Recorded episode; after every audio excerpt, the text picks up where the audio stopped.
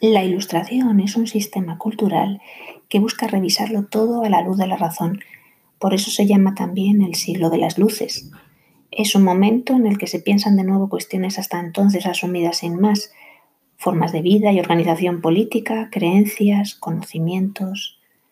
El filósofo alemán Immanuel Kant sintetizó mejor que nadie el espíritu de la época en su máxima Atrévete a saber. Aunque hay precedentes en Inglaterra y sucesores en Alemania, la ilustración se asocia sobre todo con el siglo XVIII en Francia, donde una serie de literatos y a la vez filósofos aportaron ideas de enorme trascendencia, ya que están en la base de la posterior Revolución Francesa. Montesquieu apoyó la necesidad de separar los poderes ejecutivo, legislativo y judicial para que unos sirvieran de contrapeso a los otros.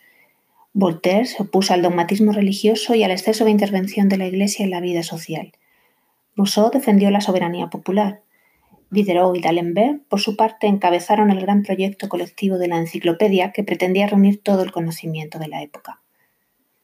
En España, a la muerte sin sucesión del último Austria, Carlos II, se produjo una guerra que trajo al país a una dinastía de origen francés, los Borbones.